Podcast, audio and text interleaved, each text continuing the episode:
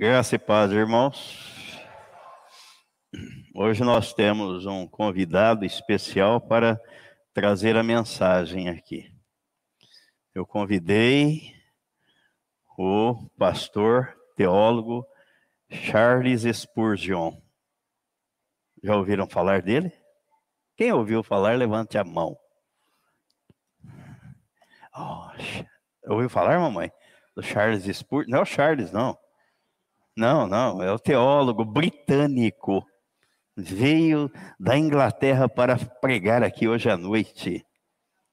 Charles Spurgeon. Vamos ver o texto que ele vai usar para a nossa reflexão. Vejamos aqui. É o texto de Gálatas, capítulo 2, versículos 19 ao 21. Diz assim: Porque eu, mediante a própria lei, morri para a lei, a fim de viver para Deus. Estou crucificado com Cristo. Logo, já não sou eu quem vive, mas Cristo vive em mim. E esse viver que agora tenho na carne, vivo pela fé do Filho de Deus que me amou e a si mesmo se entregou por mim. Não anulo a graça de Deus, pois se a justiça é mediante a lei, segue-se que morreu Cristo em vão.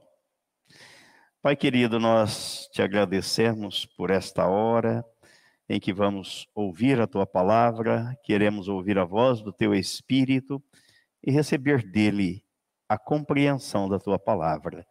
E permita que ela caia em terra boa e que este coração regenerado que o Senhor nos deu e aqueles que hão de ouvir, que ainda não foram regenerados, que sejam alcançados pela tua graça e assim a semente cresça frutifique e produza fruto para ti e para o teu reino, para a glória do teu nome, em nome de Jesus. Amém.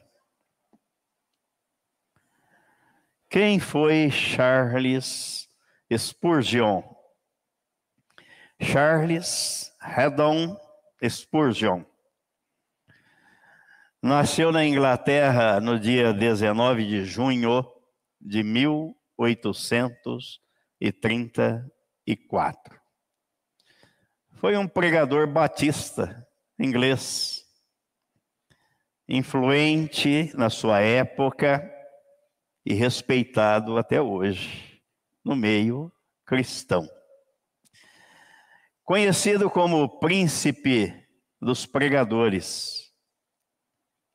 Interessante que ontem à noite, quando eu pregava lá em Cravinhos, ainda recordei a gente pega um João Calvino, a gente pega um John Wesley, a gente pega os fundadores das igrejas tradicionais que estão por aí, eles eram fiéis à palavra, fiéis à Bíblia. E por que, que a igreja se perdeu ao longo do tempo? Porque ela permitiu que o mundo entrasse nela.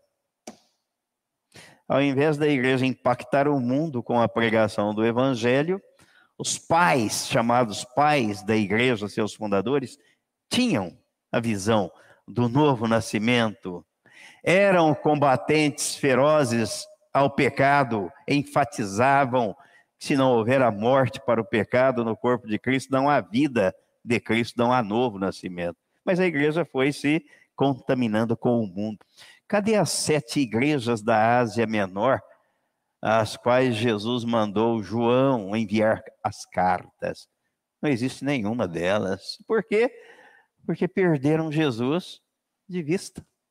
Perderam.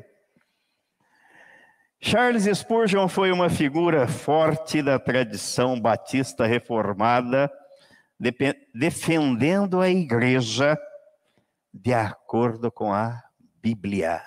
com a confissão de fé batista, se opondo às tendências teológicas liberais e pragmáticas na igreja de seus dias, e que depois elas foram, é mais ou menos como o comunismo, sabe? Que vai avançando, solapando tudo.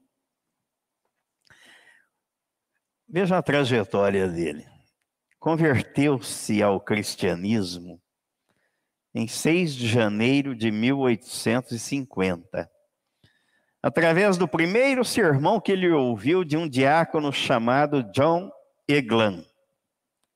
Aos 15 anos de idade, isso aos 15 anos de idade. Aos 16 anos, ele pregou o seu primeiro sermão. Já estava pregando o evangelho com 16 anos de idade. No ano seguinte, quer dizer, aos 17 anos, tornou-se pastor de uma igreja batista em Water Beach, condado de Cambridgeshire.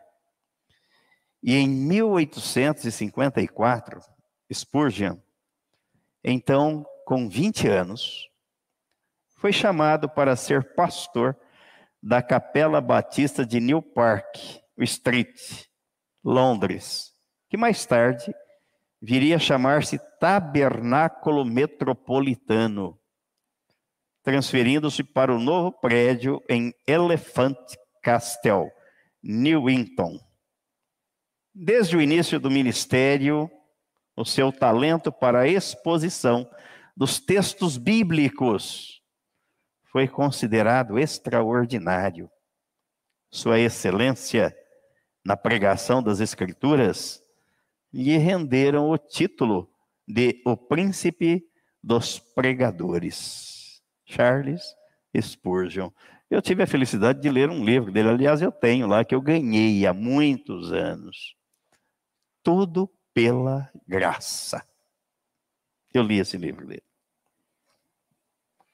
Diz ele, ao discorrer sobre o texto de Gálatas 2, 19, 21 a 21, que nós acabamos de ler. O apóstolo Paulo se refere a si, à sua própria vida e à sua morte espiritual para o pecado. Ao amor de Cristo por ele e ao grande sacrifício que Cristo fez. Quando ele afirma: Me amou e se entregou a si mesmo por mim. Isto é instrutivo, pois é um sinal distintivo da vida cristã, que traz para fora a individualidade de um homem ela não nos faz egoístas, a vida de Cristo. Pelo contrário, nos cura desse mal. Mas ainda assim, ela faz manifestar em nós uma individualidade pela qual nos tornamos conscientes da nossa individualidade pessoal, em um grau eminente. Há uma diferença entre eminente e iminente. Às vezes as pessoas confundem uma com a outra. Iminente é atual. Eminente, ilustre. Eminente, ilustre. O Evangelho, como um telescópio, revela o homem a si mesmo mas com que ele faz com que ele se veja como uma existência individual e o obriga a meditar sobre o seu próprio pecado, sua própria salvação, sua própria desgraça pessoal, a menos que ele seja salvo pela graça divina olhando para si, fazendo a introspecção, o homem vai ver que ele nasceu espiritualmente, que ele nasceu morto para Deus. E ele precisa da salvação que Deus ofereceu e foi, e foi consumada por Jesus Cristo na cruz. Tendo de ir contra a corrente geral dos tempos, o cristão é um indivíduo sobre o qual os olhos estão atentamente fixos. Ele é feito por Cristo um indivíduo distinto para ele, como para os demais de sua espécie. Aí eu me lembrei naturalmente do texto que está em Efésios capítulo 2. Capítulo 2. Se esse é o, o panorama, é a ressonância magnética da vida espiritual, Efésios capítulo 2, versículos 8 a 10, o apóstolo Paulo escreveu assim: Porque pela graça sois salvos, mediante a fé. E isto não vem de vós, é dom de Deus, não de obras, para que ninguém se glorie. Pois somos feitura dele, criados em Cristo Jesus, para boas obras, as quais Deus de antemão preparou para que andássemos nelas. Mortos em delitos e pecados. Deus nos deu vida em Cristo Jesus. Nos criou de novo em Cristo Jesus. E preparou as boas obras para que andemos nelas para que as executemos. Continua o pregador do século XIX. Então, em consequência de uma fé pessoal, individual, o cristão desfruta de uma paz pessoal. Ele acha que se a terra fosse totalmente transtornada ele ainda encontraria descanso em Cristo. O salmista diz que ainda que os montes se abalem, ainda que isto aconteça. Independentemente de seus companheiros, ele pode falar de sua paz aos outros, mas não pode comunicá-la. Outros não a podem dar a ele, nem podem tirá-la dele. É algo pessoal e individual que Deus faz na vida de todo aquele que crê, que nasce de novo, que é regenerado pela palavra dele. Onde quer que a vida cristã esteja verdadeiramente no Filho, logo leva a uma consagração pessoal a Deus. Processo de santificação. Os três aspectos da salvação. Quem lembra? Primeiro, justificação. Justificados mediante a fé, temos paz com Deus por meio do nosso Senhor Jesus Cristo. Romanos 5:1. Segundo aspecto, santificação. Nasceu de novo, vai sendo santificado dia a dia, todos os dias, até o dia da morte ou até o dia da volta de Cristo. E o terceiro aspecto, glorificação. Esse vai ocorrer depois da nossa partida deste mundo e não aqui na terra. Que é a ausência, é ficarmos livres da presença do mal, do pecado. Onde quer que a vida cristã esteja verdadeiramente no Filho, logo leva a uma consagração pessoal a Deus. O homem vem ao altar de Cristo e clama: Aqui estou. Mais ou menos como disse o profeta Isaías: Eis-me aqui. Deixe que outros façam o que quiserem. Quanto a mim e à minha casa, serviremos ao. Aí nos lembramos do grande general comandante do exército chamado Josué. Vocês escolham aí o Deus ou os deuses que vocês quiserem servir. Eu e a minha casa servimos ao Senhor. O homem renovado sente que o trabalho dos outros não o isenta de servir a Cristo. Ah, tem muita gente fazendo, deixa eu ficar aqui de braços cruzados. Não. E que a tibieza geral da igreja não pode ser uma desculpa para a sua própria indiferença. Ah, essa igreja é fria, esquisita. Esse pastor fala umas coisas que eu não entendo, não é? Como já ouvi é, a mensagem é dura.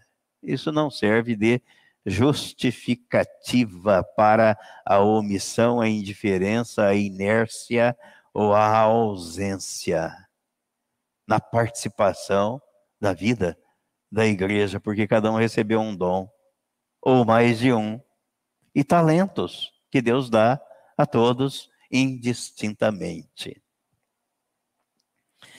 Não há doutrina na Escritura que ensine que um homem possa ser salvo pela santidade de outro. É, Deus só tem filhos, Deus não tem netos. Quer dizer que filho de cristão não é cristão. Ele precisa nascer de novo para ser um cristão, para ser filho de Deus. Devemos carregar os fardos uns dos outros em relação à simpatia, mas não no sentido de substituição.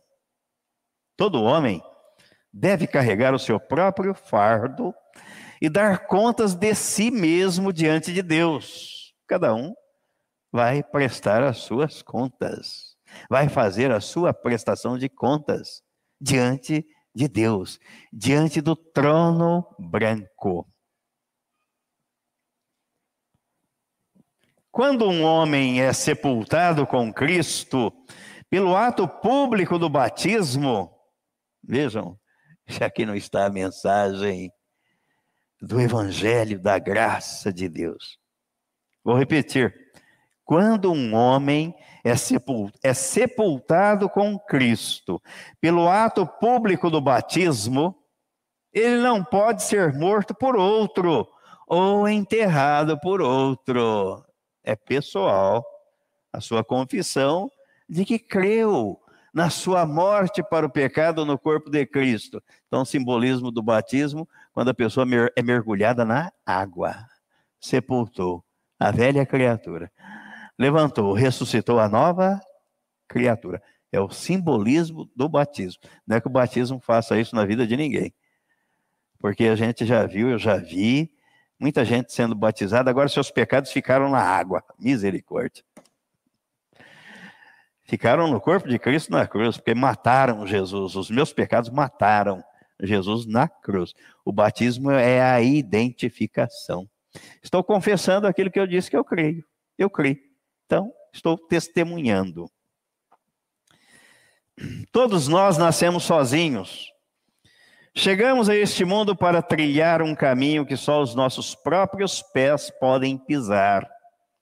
Em grande medida, nós percorremos o mundo sozinhos, porque todos os nossos companheiros são, senão, navios velejando conosco lado a lado, navios distintos e tendo cada um a sua própria bandeira. Nenhum homem pode mergulhar na profundidade de nossos corações.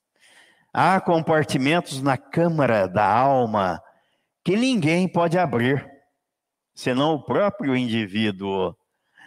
Então, é fazer a entrega por inteiro e não com reservas.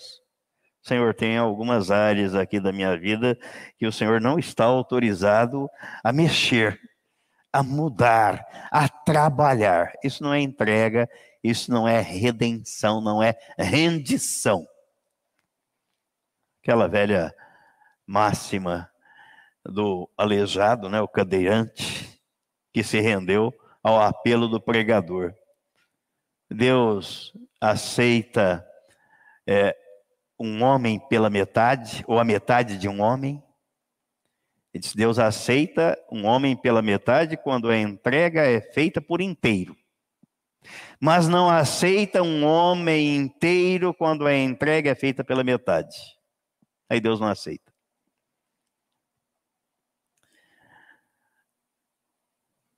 Devemos abrir a alma. E ninguém pode abrir senão o próprio indivíduo. Devemos morrer sozinhos. Os amigos podem rodear a cama, mas o espírito vai partir sozinho. Se eu for condenado no último dia, Nenhum homem pode ser condenado por meu espírito. Nenhuma alma pode entrar nas câmaras de fogo em meu nome para aguentar por mim uma angústia indizível. O que Deus disse ao profeta Ezequiel, que a pena do pecador não pode recair, e é um princípio né, no direito penal. Eu não posso, ninguém pode ser condenado a cumprir a pena, ninguém pode ser obrigado a cumprir a pena de um condenado. É pessoal, é individual, é intransferível. E bem-aventurada a esperança se eu for salvo, será ver o Rei em sua formosura. Meus olhos olharão para ele, e não outros em meu lugar aquilo que disse Jó: O meu redentor vive. Em segundo lugar, o nosso texto muito claramente nos ensina, isso é Spurgeon quem está falando, hein? Charles Spurgeon. Só, ele, eu estou emprestando a boca para ele, só isso. O nosso texto muito claramente nos ensina sobre o entrelaçamento de nossa própria personalidade com Jesus. Vejamos novamente o texto. Porque eu, mediante a própria lei, morri para a lei, a fim de viver para Deus. Estou crucificado com Cristo, logo, já não sou eu quem vive, mas Cristo vive em mim. E esse viver que agora tenho na carne, vivo pela fé do Filho de Deus que me amou e a si mesmo se entregou por mim. Vejo diante de mim uma videira. Ali está um ramo distinto e perfeito. Ele não deve ser confundido com qualquer outro. É um ramo, um ramo inteiro e perfeito. Ainda que esteja perfeitamente juntado ao caule, ele possui a sua individualidade. Assim é com aquele que está em Cristo. Vamos ver o texto aí de João capítulo 15, versículo 1 ao 8.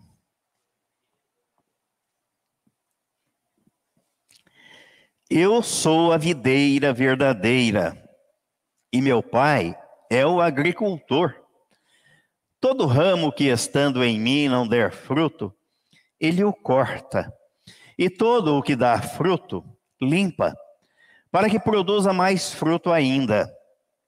Vós já estáis limpos pela palavra que vos tenho falado. Permanecei em mim, e eu permanecerei em vós.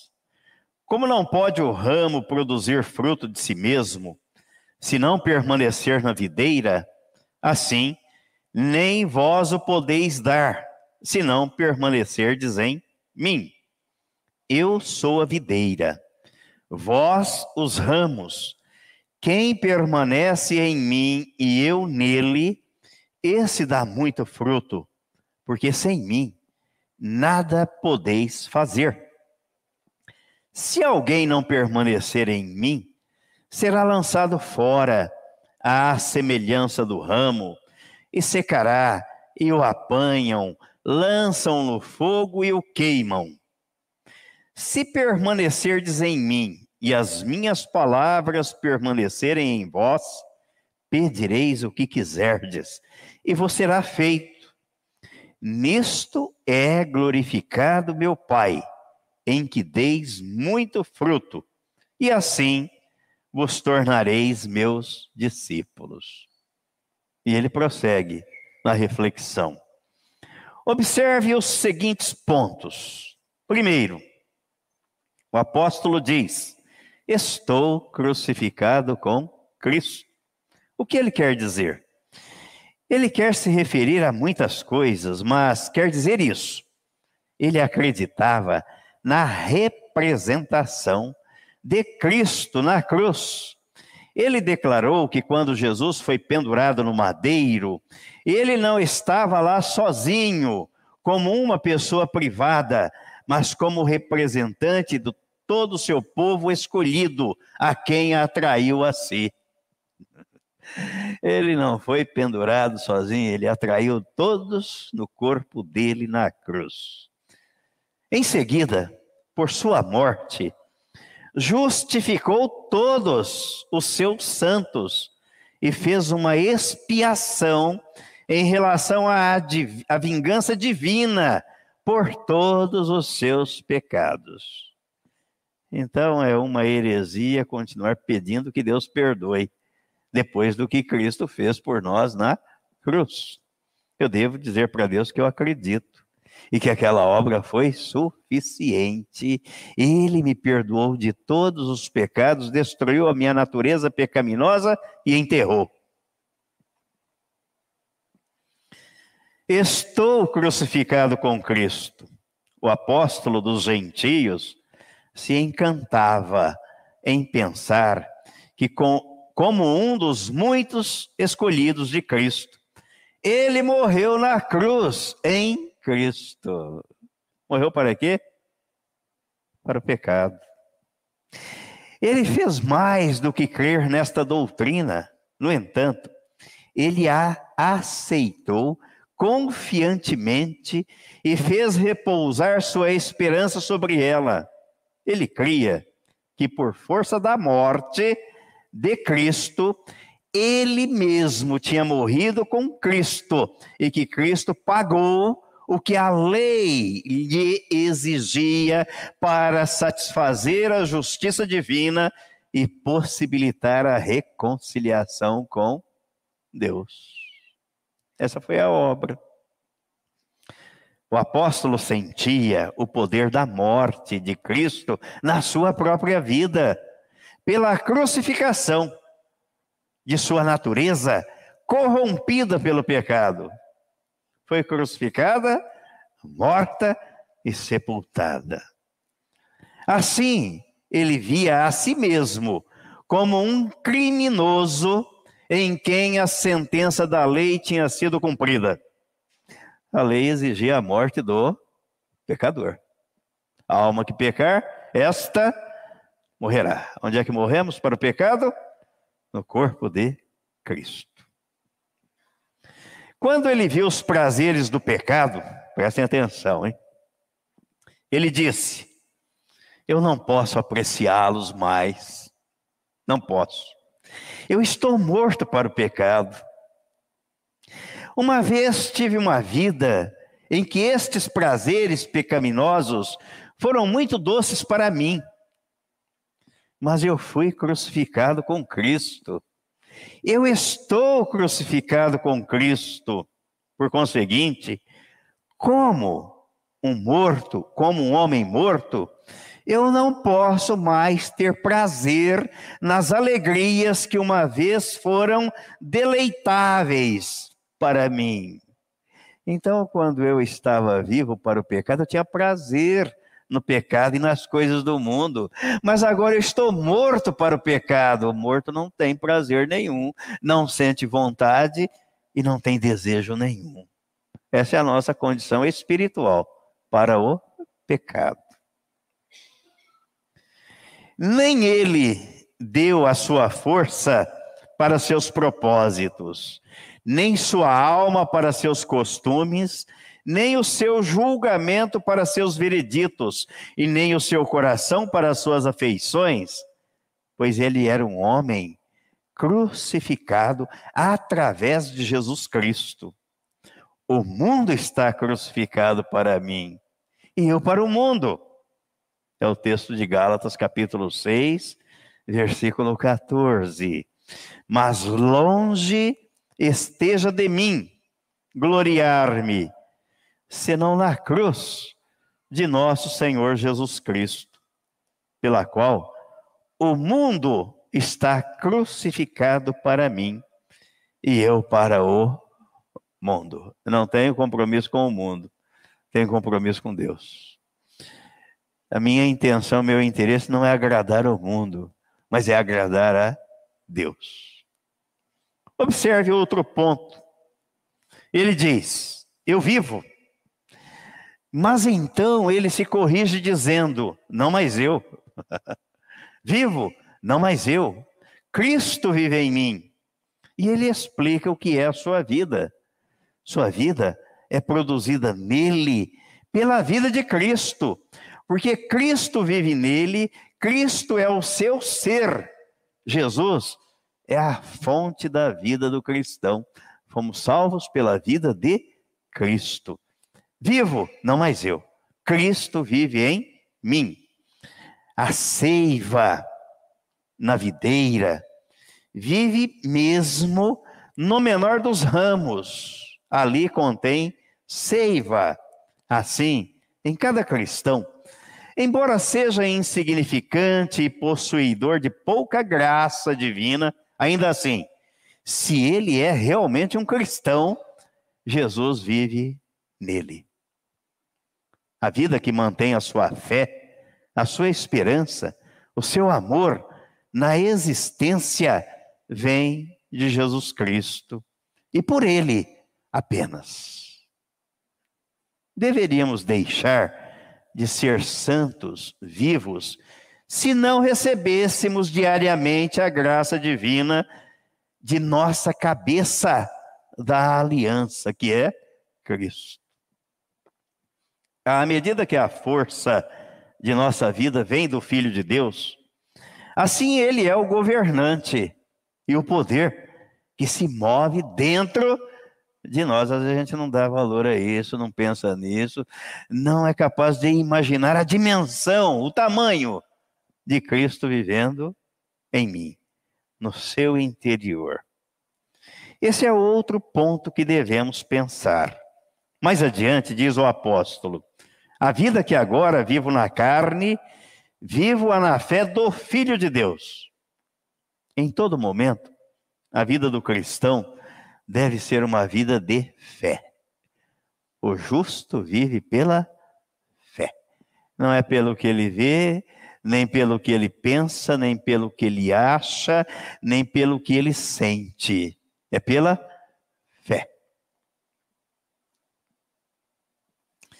Nós éramos, nós erramos quando tentamos caminhar pelo sentimento ou pela vista. Creia que você está seguro em Cristo, mesmo quando parece estar no maior perigo.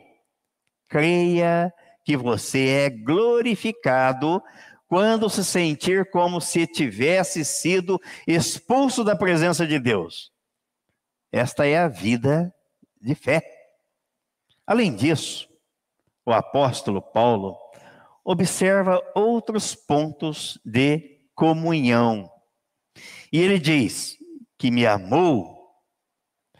Bendito seja Deus, porque desde antes da fundação do mundo Cristo nos amou. Ele nos amou eternamente. O Filho de Deus, todo glorioso, nos escolheu para ser a sua noiva, para fazer morada nesta nova vida por toda a eternidade. Aqui está uma bendita verdade.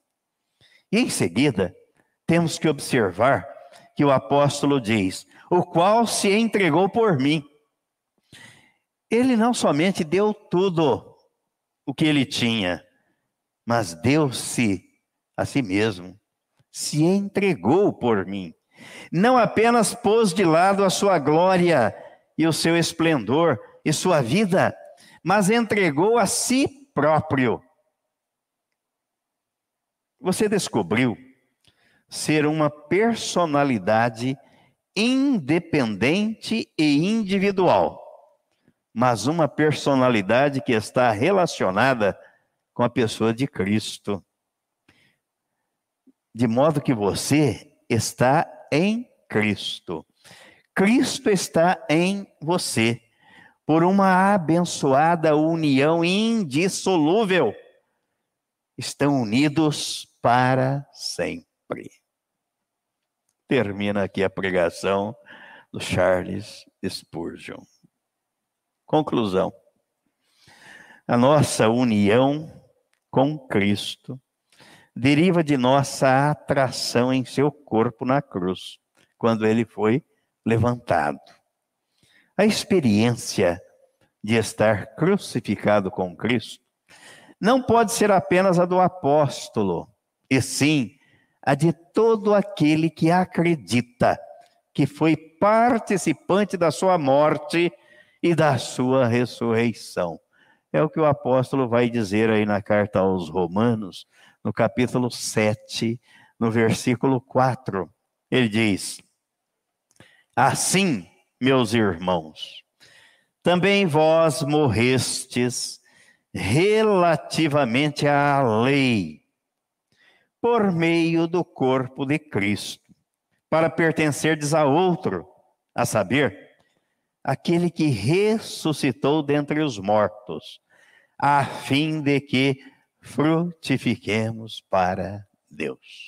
Amém? E amém. Sr. Charles Spurgeon, muito obrigado pela mensagem. Até a próxima.